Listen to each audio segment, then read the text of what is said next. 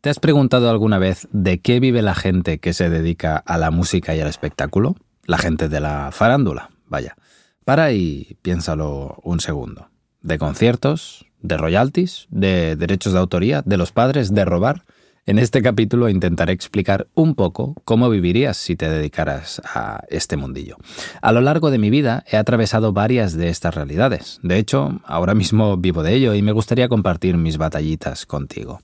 Si ya te dedicas a ello, puede que sepas más que yo de cómo la gente de este mundillo se gana la vida. Pero quédate, que seguro que te ríes un rato y sacas alguna cosa interesante. Así que hoy toca filosofar menos y centrarnos en algo más fácil de demostrar. Veamos esos números. Show me the money.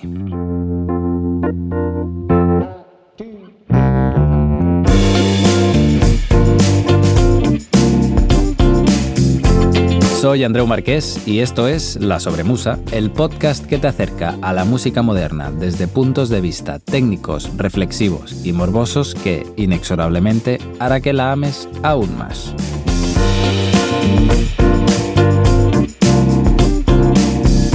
Lo de hoy es un tema bastante amplio que intentaré abordar desde varias perspectivas concretas para que tengamos algún ejemplo. Ya sabes que el personaje que se dedica a la música tiene muchas máscaras. Intentaré ir describiendo distintos perfiles para que nos ubiquemos un poco mejor. La primera advertencia que me gustaría hacerte, que resulta de un aprendizaje personal, es que si estás pensando en dedicarte a la música, sobre todo, no lo hagas por el dinero. No lo hagas por el dinero. Si tienes en la cabeza la imagen de artistas que manejan billetes, que se desplazan en coches caros y que suben fotos a Instagram de ropa patrocinada cada día, olvídate, te diría yo. Si te dedicas a la música, estarás de acuerdo conmigo en que la mayoría de meses hay que ganarse el jornal y que la variabilidad de los ingresos hace que tu certidumbre económica esté por los suelos. Hay meses que van muy bien, hay meses que no tanto, claro. No sé si has llegado a conocer a algún artista que genere mucha pasta, pero seguramente es un caso aislado. Sí, yo también tengo una amiga de una prima que iba a clase con Rosalía y que ahora está flipando de cómo ha subido, pero eso no cuenta. El mundo de la música es económicamente hoy en día un desastre para la mayoría de personas que se dedican y viven de ello. Ojo, que esta es mi opinión sesgada. Claro, no he hablado con todo el mundo, pero sí que llevo 15 años metido en el asunto y he trabajado con mucha gente.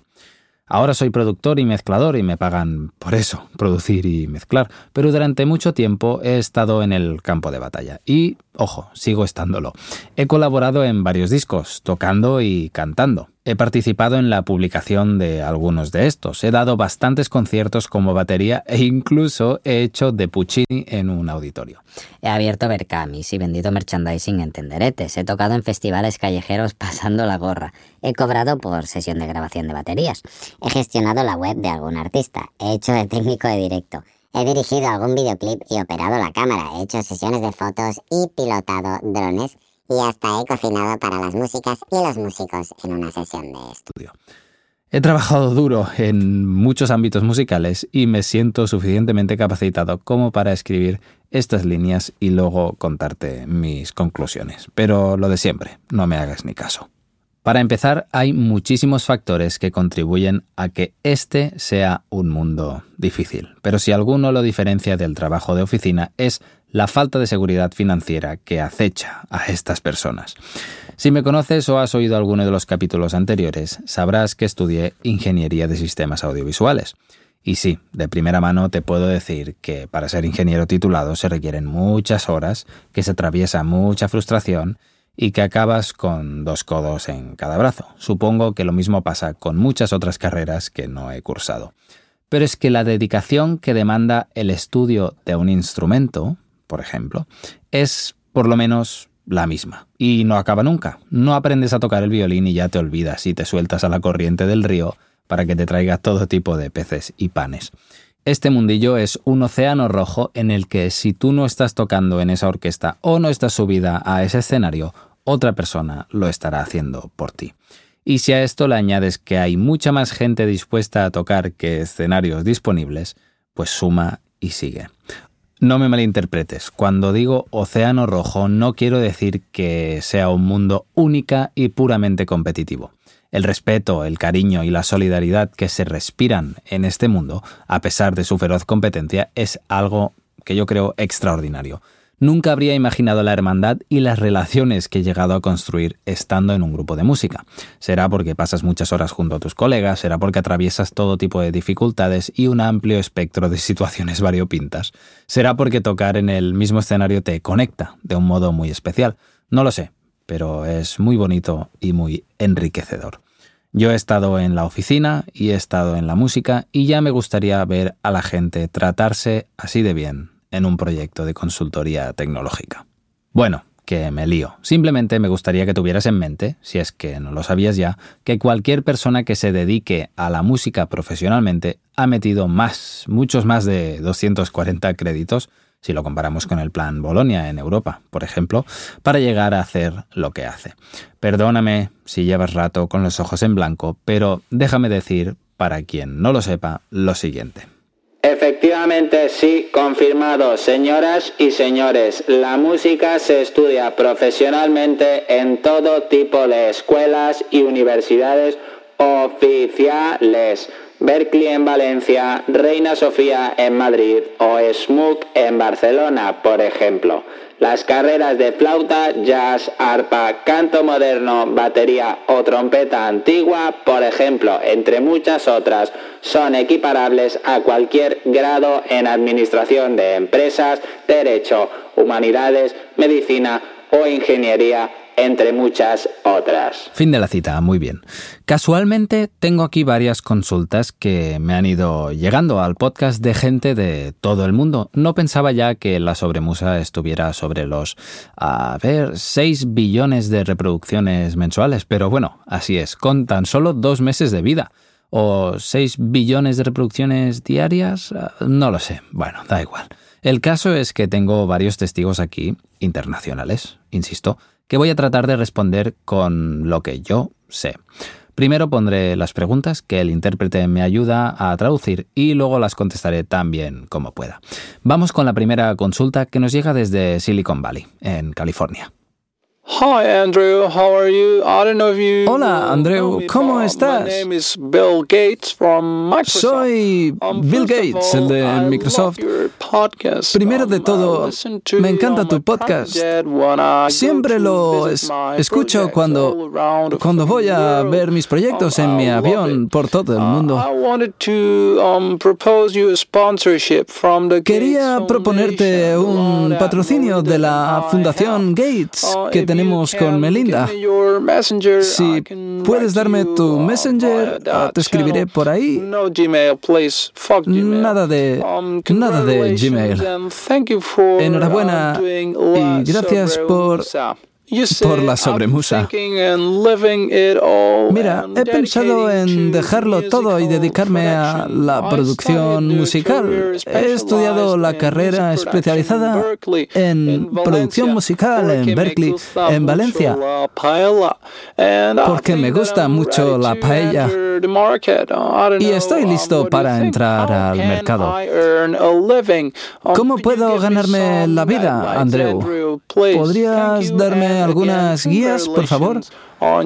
Gracias y enhorabuena por el podcast. Hola Bill, encantado de conocerte. Gracias por tus comentarios. Celebro que te guste el podcast. Ahora mismo no estoy interesado en un patrocinio, pero puedes pasarte por mi Patreon, patreon.com barra esmarquesa y colaborar allí, como puede hacer también todo el mundo. Muy bien.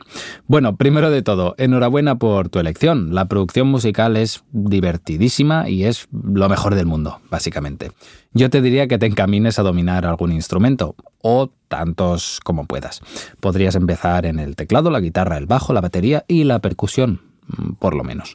Deberías saber qué hace un cuarteto de cuerda y cómo se distribuye una sección de vientos, por lo menos, como si yo lo supiera. ¿eh? Lo que puedes hacer al principio es acompañar a cantautoras y cantautores en el proceso creativo, haciéndoles entender que tu figura es clave para transformar sus ideas en un disco. Ah, y tienes que tener un dominio casi absoluto de un DAW, un programa de estos de grabación que te permita ir montando las canciones en el ordenador. Si dominas de mezcla, pues mejor todavía. Podría recomendarte que cobres por trabajo, seguramente te toca empezar gratis, por supuesto, y con éxito y años de dedicación podrás pedir tal vez 400 o 500 o 1000 o 3000 euros por canción, y también que pidas algo de derechos de autoría. De esos 200 anuales que te pueden dar 20 canciones de un artista no conocido, por ejemplo, pues podrías ver un, un 20% unos 40 euros al año. No está mal, ¿eh? Ah, y tienes que ponerte las pilas con el Instagram también. Bueno, un abrazo, Bill, que vaya muy bien. Vamos con la segunda consulta, que nos viene de Reino Unido. Hi, Andrew. Hola, Andrew. Soy Ginny uh, Weasley, la maga. Gracias por tus dulces palabras y enhorabuena por la sobremusa. Uh, Desde que he dejado Hogwarts, echo de menos sentarme en la sala común de. Gryffindor al lado del fuego. Y con la sobremusa me siento como en casa. Gracias, eres mi luz. But since I left the Dumbledore Army, um, Desde que he dejado el ejército de Dumbledore, me he sacado el grado de guitarra moderna. Um, Y lo ha firmado el rey. Tengo una guitarra acústica y quiero dedicarme a mis canciones y quiero tocar también en conciertos, Um, what tocar para gente. ¿Qué puedo hacer para ganarme la vida, Andreu? Muchas gracias. Ginny, muchas gracias por contactar conmigo y gracias por tus comentarios. Se hace lo que se puede. Soy muy fan de vuestro trabajo contra el mal, así que por favor que no decaiga. Si estás convencida de que quieres ser cantautora ahora, pues bueno, será un camino duro, pero será maravilloso. A priori, prepara tu bolsillo, porque para grabar tus canciones tendrás que contratar un productor o una productora, un estudio de grabación y, bueno, alguien que ponga orden en tus canciones. También necesitarás a instrumentistas que interpreten las canciones que les compongas, alguien que mezcle y alguien que masterice. No lo sé, mm, así como barato puede que te cueste entre mil o dos mil euros hacer cada canción, mm, por decir algo. Si tienes 10 canciones, pues ya sabes. Evidentemente el Motomami de Rosalía no ha costado esto, ni tan solo 20 veces más. Creo que 20 veces más es lo que costó el videoclip de Malamente, ya hace años. Pero bueno, no te desanimes. Para ganarte la vida tendrás que hacer conciertos en bares y clubs al principio, seguramente empezando gratis y luego cobrando en cañas y tal vez puedas llegar a cobrar si lo gestionas bien dentro de algunos años, pues no sé. Eh, no lo sé, no puedo darte un número. Exprime todo lo que puedas el hecho de tocar en directo, con bandas que incluso no sean de tu proyecto. Y si te llaman para hacer coros, tocar la guitarra en grabaciones, lo que sea, di que sí. Cobrando, claro, pero di que sí. Te toca echarle muchas horas a tu instrumento, muchas horas, y si tienes dos instrumentos, la voz y la guitarra, pues mm, el doble. Y sobre todo también te toca darle caña a Instagram. Limpia tu imagen, hazte sesiones de fotos, cuenta tu vida, dedícale varias horas a la semana, etcétera, etcétera. Un abrazo y un beso, Ginny.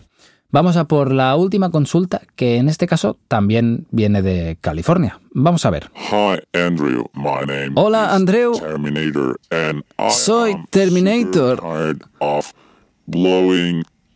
Y estoy muy cansado de reventarlo todo. Por favor, quiero un descanso. Necesito descanso. No me gusta mi trabajo. Cansa mucho misiles y pistolas.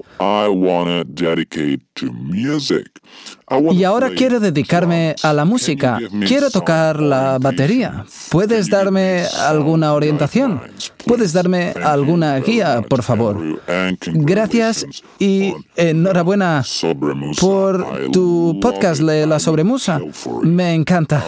Mataría por él, destruiría todo por él. Muchas gracias. Hola Terminator, gracias por tu ah, nota de voz. No te preocupes, no hace falta que eh, revientes nada más. Ah, ya has reventado bastante. Ah, además, como cantaba John Lennon, All You Need Is Love, o sea que, que no te preocupes. Nada. Wow, la batería. Ok, es un. Bueno, es una elección. Bueno, te lo puedo contar casi todo de primerísima mano. Si esto es lo que más te motiva, pues avanti. El perfil de batería es muy concreto, por lo que más te vale dedicarle horas de estudio y petarlo. Aprovecha y haz todos los conciertos que puedas. Serán gratis al principio y luego pues igual cobras. Cómprate un buen carro de estos de mano, un coche y una batería pequeña, por favor, que tendrás que moverla mucho y seguramente habrá veces que te quieras morir subiendo escaleras con kilos y kilos de material y siempre vas a ser la última persona que recoja en el escenario, mientras el cantante ya se habrá tomado un par de birras a tu salud. Eso sí, necesitarás también un sitio especial para practicar. No valdrá tu habitación porque si practicas en casa, te la quemarán contigo dentro. No sé, así como alternativa puedes hacer beats, ¿no? Estos ritmos con el ordenador y venderlos por internet, pero bueno, ya lo hacen trillones de personas en plataformas como Splice. Ah, y por cierto, tendrás Instagram, ¿no? Pues tenlo al día, que va a ser el sitio para darte a conocer. Ánimos, Terminator.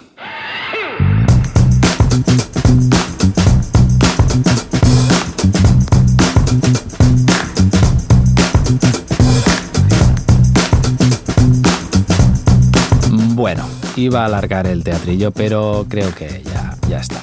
En todo caso, me faltaba el ejemplo de una persona técnica de sonido a quien le podríamos recomendar que se asocie con más perfiles como el suyo o que empiece a trabajar en una empresa que se dedique a la sonorización de eventos, por ejemplo.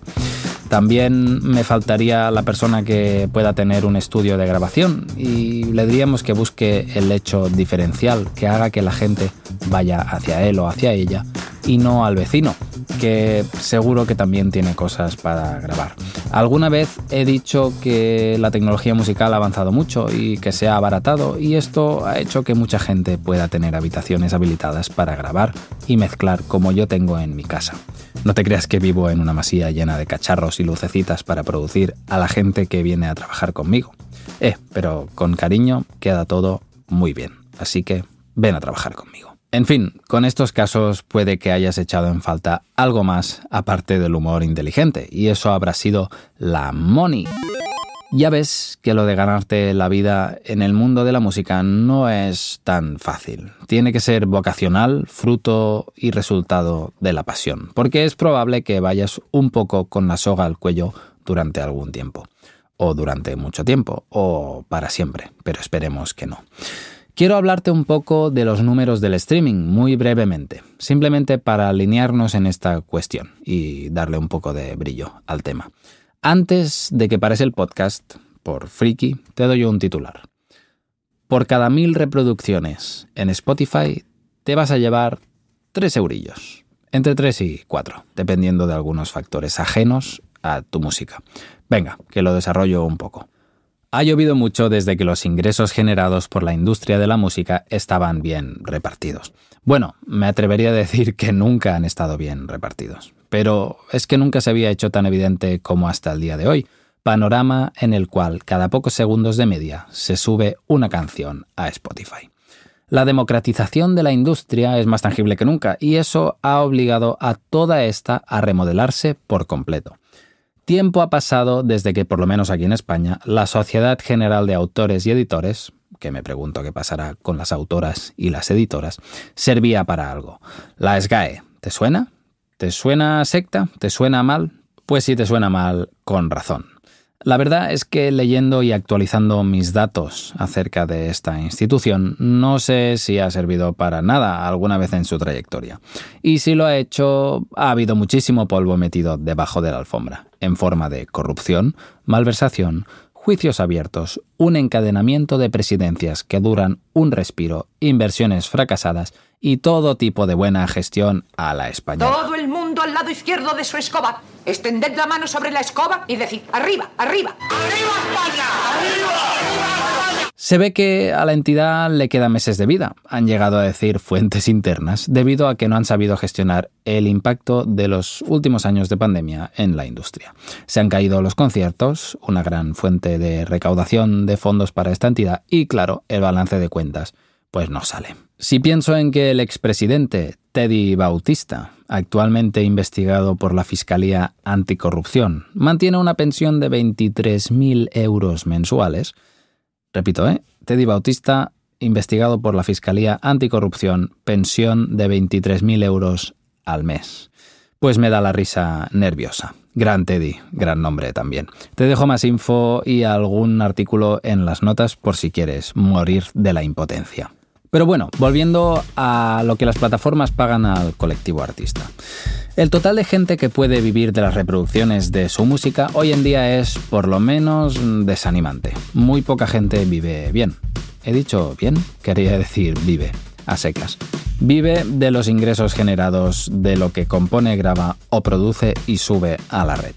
Y es que no defiendo, hasta que me convenzas de lo contrario, que todo el mundo merezca la misma compensación por sus obras musicales, en este caso. En mi humilde opinión, las hay mejores y las hay peores. Pero ojo, acordémonos de esto que acabo de decir ahora para sacarlo más adelante, si te interesa, porque aquí acabaremos dentro de un jardín de comunismo versus capitalismo que no tengo preparado.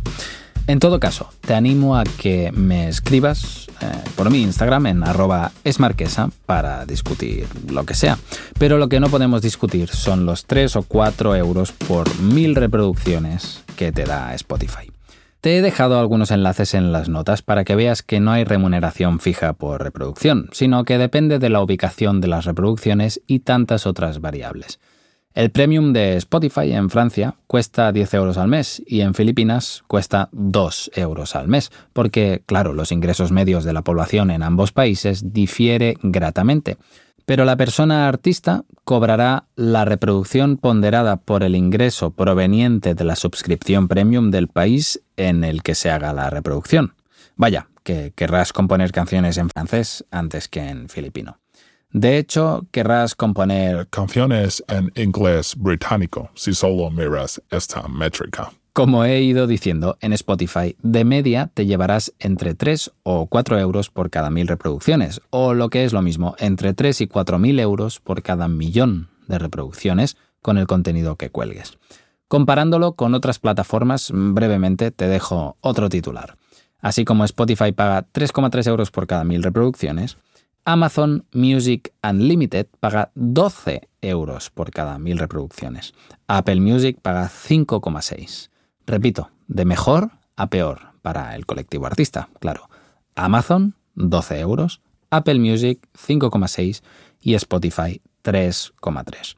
Si te estás pensando qué plataforma contratar, piénsalo bien. Ojo, que ha llegado el momento de distinguir entre reproducciones y oyentes mensuales. En inglés, streams y listeners. Vamos allá. Una reproducción es tu canción sonando 30 segundos o más, donde sea, cuando sea. Una persona listener es aquella que ha hecho una reproducción por lo menos una vez al mes.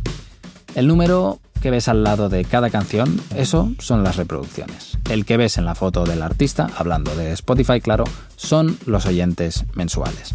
Si no lo he entendido mal, si un oyente mensual es una reproducción o más dentro de un mes, eso significa que el número de oyentes mensuales es igual o menos al de reproducciones, ¿no? O sea que 10 oyentes mensuales son 10 reproducciones mensuales o más. Ahora podrías hacer una regla de 3 rápidamente e ir a los perfiles de tus artistas favoritos para calcular cuánto les ha dado cada canción, ¿no? Pues bueno, no he encontrado ningún titular oficial que así lo confirme, pero la lógica dice esto, sí. Sin embargo, recuerda que estos eran los ingresos brutos generados y que de ese pastel come toda la cadena de distribución que ha posibilitado que esa canción esté ahí. Por ejemplo, Aruj Aftab, si lo pronuncio bien, y por elegir un artista no mainstream para hacerme el guay, tiene una canción con 1,5 millones de reproducciones en su último disco. ¿Significa eso que esa canción ha generado aproximadamente 5.000 euros? Puede que sí. ¿Significa eso que ella ha cobrado unos 5.000 euros por esa canción? Seguramente no, porque en medio estarán todas las entidades vampíricas chupasangres como la discográfica, su contrato editorial, su manager, el IRPF en España, por decir algo, la comisión de yo que sé quién, la tasa por tener el pelo liso, el impuesto de bla bla bla y Dios sabe qué más. Y no olvidemos que grabar estos temas le habrá costado bastante más dinero que 5.000 euros. 5.000 euros antes de impuestos y otros gastos puede parecer mucho si lo multiplicas por varias canciones, pero ten en cuenta lo siguiente. 1. no son 5.000 euros. Puede que no sea ni un 25% para la artista. Dos, no todas las canciones tienen las mismas reproducciones. En este caso, mm, esta era la que más. Tres, no publicas un disco al mes ni un disco al año. Sacar un disco es como parir, por lo que me consta. Cuatro, el disco requiere una inversión inicial enorme. Hacer una canción profesionalmente, de pe a pa, puede costar 3.000 euros sin problema. Así a saco, te digo que a enero de 2022 el artista con más oyentes mensuales es The Weeknd, con 86 millones de oyentes mensuales. Le siguen Justin Bieber con 80, Ed Sheeran con 77 y Dua Lipa con 69. Te lo traduzco a euros generados, eh, pero cógelo con pinzas. The Weeknd, 260.000 euros mensuales. Bieber, 240. Sheeran, 230. Y Lipa, 210. Insisto, probablemente esté diciendo barbaridades, pero siguiendo lo que vemos ahí fuera, debería ser esto. Y evidentemente esto no significa que cobren este dinero del streaming, tal y como estaba comentando ahora mismo. Si te gustan este tipo de números, espera que tengo las canciones más reproducidas de la historia. Dos números y me callo. Shape of You, de Ed Sheeran, que seguro que te suena, 3.000 millones de reproducciones en total. Blinding Lights de The Weeknd, 2.750 millones. Dance Monkeys de Tones and I, 2.450 millones. Saca la calculadora. No te voy a dar más números, que igual te está saliendo humo de la cabeza ya. Eh, iremos hablando de estas cositas en el podcast, que creo que da para mucho. Quería cerrar el capítulo volviendo a la comparación de la compensación por reproducción de las distintas plataformas de streaming, para que te acuerdes y lo puedas sacar en un debate de sobremesa. Spotify paga unos 3,3 euros por mil reproducciones, Deezer 4,1, Apple Music 6,7, Amazon Unlimited, ojo, es el Unlimited, no el Prime, 11 o casi 12 euros por mil reproducciones. ¿Es mejor entonces para la artista que escuchemos música a través de Amazon Unlimited? Uf, pues como respuesta así muy simplista, a mi parecer te podría llegar a decir que sí, no lo sé. Puede que ahora, en este momento, lo sea, pero nunca sabes hacia dónde va a derivar Amazon y si esto es una mera estrategia de captación de cuota de mercado. Lo que sí que sabemos es que en vez de enriquecer al colectivo inversor de Spotify o al CEO o al presidente, la presidenta, quien sea, estarás enriqueciendo a Jeff Bezos. Hay alternativas a esto, como por ejemplo comprar la música directamente al autor o la autora. De este modo estás ahorrando entidades intermediarias que se hayan quedado con parte del pastel. Es cierto, sin embargo, que disponer de un servicio de streaming para la música es extremadamente cómodo y que no hay solución todavía que te permita adquirir canciones y disponerlas en la nube. A ver si me sé explicar. Tú puedes ir a la web de un artista como Jordan Rakey, por ejemplo, y comprar su disco en descarga digital, pero claro, no es tan cómodo como el streaming. Este es mi punto, que iré desarrollando más en algún otro capítulo. Siempre tienes que estar repartiendo el pastel. La industria musical ha evolucionado muchísimo, pero el sistema de retribuciones al artista ha empeorado considerablemente, haciéndolo, claro, más precario para el colectivo artista. Antes requerías muchísimo capital, suerte y talento para llegar a publicar cualquier cosa. La tecnología musical ha avanzado mucho y se pueden hacer discos más fácilmente, lo que lleva a, claro, más música disponible para todo el mundo. Pero es que la industria sigue teniendo esos grandes jugadores sedientos de dinero y participación como lo son las discográficas y las editoriales, que han ido abandonando la funcionalidad para retirarse a su rincón de casposidad y siguen comiendo del pastel, en mi opinión. Que alguien me convenza, por favor, de la utilidad de una discográfica hoy en día. Personalmente creo que estamos a punto de presenciar un cambio radical en la distribución del material en línea. La web 3.0 y el blockchain, esas palabrejas que suenan tanto últimamente, tendrán un papel fundamental para que la persona artista pueda cobrar directamente por su trabajo, de manera segura y fiable, sin requerir magnates que posibiliten la publicación de su trabajo o entidades reguladoras que gestionen los derechos de autor de manera retroactiva, auditando peluquerías y bares de barrio. Ya hablaremos de esto, que me parece muy interesante. Y si a ti también te parece interesante, o en absoluto te parece interesante, pues me lo puedes decir en mi Instagram. Y ya acabando ahora sí y barriendo para casa, sabrás que me dedico a la música, produciendo, grabando y tocando varias cosas. Para mí, viendo los números de los que hemos hablado, es de grandísima ayuda que aportes lo que sea, que ayudes como puedas con mi trabajo, si es que te gusta, con el mío y con el de cualquier persona que se dedique a este universo. Si quieres, si te ha gustado el contenido, puedes pasarte por mi Patreon e invitarme a un café al mes. Patreon.com barra esmarquesa, donde además encontrarás algunas ventajas exclusivas, como comentarios sobre mis producciones, las fotos de portadas de los capítulos que hago yo en analógico, las transcripciones, acceso anticipado y otras cosas que voy añadiendo a medida que se apunte gente. Escríbeme por Instagram si quieres y hablemos. Y si quieres ayudar pero no quieres colaborar en el Patreon o no puedes, es muy útil que lo recomiendes a tus colegas, a tus amigas y tus amigos. Resulta en un crecimiento orgánico del podcast que me ayuda muchísimo. De verdad que puede parecer una tontería, pero no estaría haciendo esto si la gente no me hubiese recomendado según qué cosas. Y si no te ha gustado, ya sabes, también puedes. Tardo un poco, pero respondo. Lo dejamos aquí por hoy. Recuerda que tienes todos los capítulos colgados, este es el número 9, en la mayoría de plataformas de podcast y en mi web, andreumarques.com. Suscríbete para no perderte ningún capítulo. Nos vemos en el siguiente capítulo. Un abrazo y un beso. ¡Adeu, Andreu!